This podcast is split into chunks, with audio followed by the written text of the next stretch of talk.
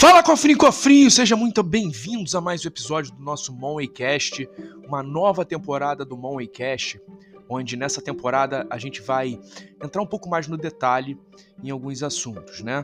A gente fez uma temporada inteira, basicamente respondendo caixinhas de pergunta, mas nessa temporada a gente vai fazer você pensar um pouquinho mais, vamos entrar em alguns assuntos é, digamos assim, mais filosóficos. Eu sou o Gui Vendramini, sou especialista em finanças, finanças pessoais, investimentos e a maior parte do meu conteúdo hoje está no Instagram, então não deixa de me seguir lá no arroba gui.vendramini.oficial. Lá tem conteúdo gratuito para você todo santo dia. Bom, a gente vai falar hoje sobre psicologia financeira, né? Como que as suas emoções podem afetar nos seus investimentos. É isso mesmo. A psicologia financeira é um campo que é realmente fascinante. Ela explora, digamos assim, uma interseção entre as nossas mentes e o mundo das finanças. Em particular, o que eu vou falar hoje vai abordar como as emoções podem influenciar nas nossas decisões de investimento. Muitas vezes, até de maneira que a gente nem sempre é, é, acaba atendendo aos nossos melhores interesses. Gente, às vezes a gente erra nas nossas decisões por conta da situação do sentimento. A gente coloca o sentimento na frente ao invés de simplesmente tomar uma decisão, às vezes de uma maneira fria e calculada. Se a gente conseguir compreender melhor essas dinâmicas, a gente pode até desenvolver algumas estratégias para manter uma abordagem mais racional e objetiva nessas finanças pessoais. Então, hoje vai ser um assunto bem interessante. Fica comigo aqui até o final, que eu tenho certeza que isso vai te ajudar bastante ao longo da sua vida financeira.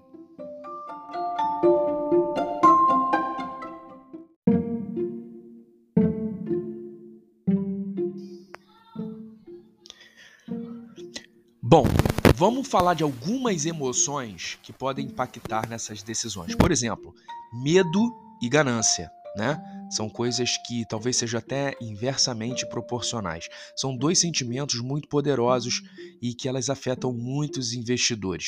O medo pode levar, por exemplo, no mercado de ações a vendas precipitadas em períodos de baixa, enquanto que a ganância pode fazer com que investidores acabam, acabem ficando na mesma posição no mercado de ações para tentar buscar ganhos excessivos e acabam perdendo tudo numa mudança de mercado. Ambos esses extremos né, podem prejudicar o desempenho de um portfólio de ações, por exemplo, ao longo prazo. Uma outra, um outro tipo de emoção que a gente chama no mercado é o viés de confirmação. Muitos investidores acabam buscando informações, mas eles acabam sendo parciais. Eles buscam informações apenas que confirmem o que eles querem acreditar, confirmem crenças pré-existentes, ignorando às vezes até dados que as contradizem. Esse viés de confirmação pode levar, por exemplo, a uma avaliação inadequada de riscos e oportunidades. Eu vou tentar dar um exemplo prático em relação a isso. Sei lá, é, digamos que o investidor esteja com ações de uma empresa que trabalha no mercado imobiliário.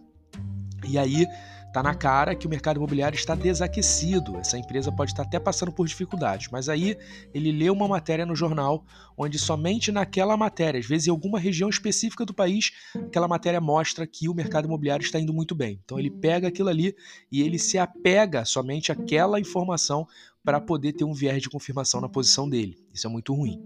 E por fim, um, uma última emoção que é muito comum é o efeito manada. Você já deve ter ouvido falar nisso. O efeito manada é o comportamento coletivo que também desempenha um papel significativo nas nossas tomadas de decisão. Muitas vezes, é, a gente, como investidor, acaba seguindo a decisão dos outros sem analisar adequadamente se essas decisões, se essas ações, elas são compatíveis com os nossos objetivos de investimento. Isso é muito comum, por exemplo, de uma pessoa que às vezes nunca investiu no mercado de ações, não tem nem perfil para investir no mercado de ações, mas acaba investindo porque o amigo disse que tem uma dica quente de uma determinada empresa que acha que vai crescer o preço no curto prazo, e aí essa pessoa que não tem o mínimo perfil acaba investindo, e aí quando tem perdas, essa perda acabou sendo consequência desse efeito manada. Então, veja bem: medo e ganância, viés de, de confirmação e efeito manada são três impactos das nossas emoções nos nossos investimentos.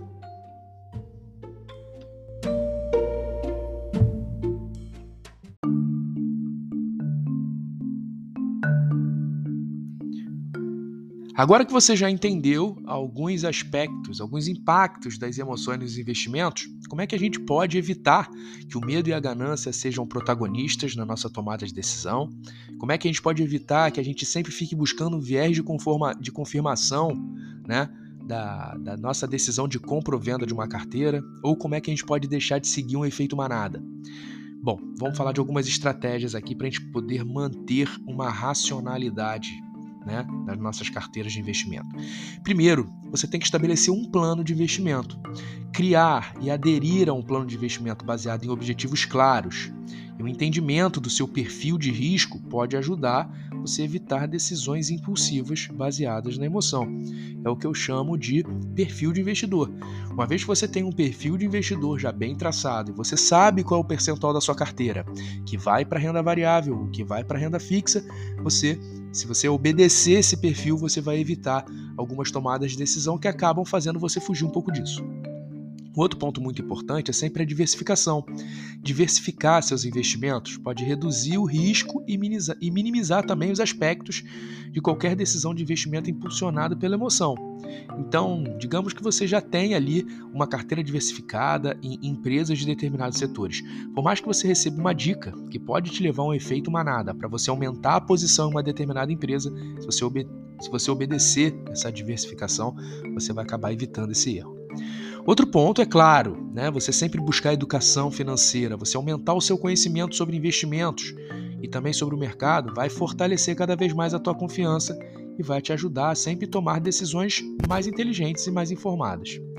Não deixa também de revisar periodicamente o teu portfólio mas não de uma maneira obsessiva, de ficar olhando ali aquela carteira de ações todos os dias. Mas é muito importante, sei lá, pelo menos de três em três meses você dá uma olhada em como é que está a performance da tua carteira, porque isso pode te ajudar a manter o foco em objetivos de longo prazo, reduzindo a tentação de reagir a flutuações de curto prazo que muitas vezes são motivadas por essas questões emocionais. Por fim, se você não tem conhecimento para investir no mercado, principalmente de renda variável, onde essas emoções elas acabam influenciando um pouco mais, por que não buscar uma consultoria profissional? É isso mesmo, considerar a ajuda de um consultor financeiro pode te oferecer uma perspectiva objetiva né, e ajudar você a manter as emoções sob controle, porque teoricamente todas as suas decisões passariam por um crivo desse consultor e ele, obviamente, vai analisar de uma maneira muito mais fria do que você.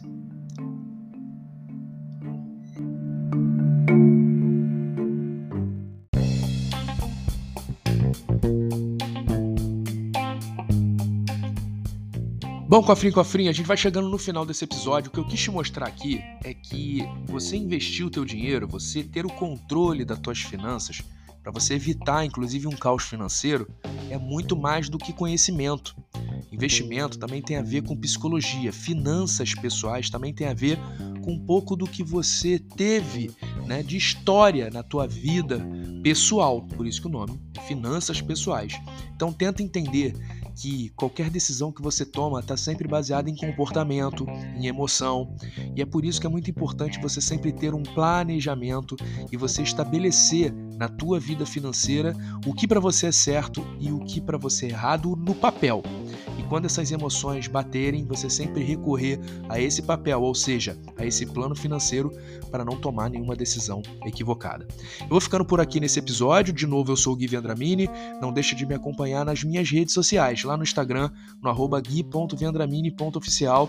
E também eu tenho vídeos lá no YouTube com temas bem específicos sobre finanças pessoais que vão ajudar sempre a melhorar a saúde do teu bolso. E se você quer melhorar de vez a saúde do teu bolso de uma maneira definitiva, não deixa de conhecer o meu método, que é o M6PI, o método dos seis passos infalíveis, que é o meu treinamento de finanças, que já ajudou mais de 3 mil pessoas a deixarem para trás o caos financeiro, o endividamento, a desorganização financeira, e hoje são pessoas que estão investindo e seguindo seu caminho em direção à riqueza. Um abraço e até o próximo episódio do seu Moneycast.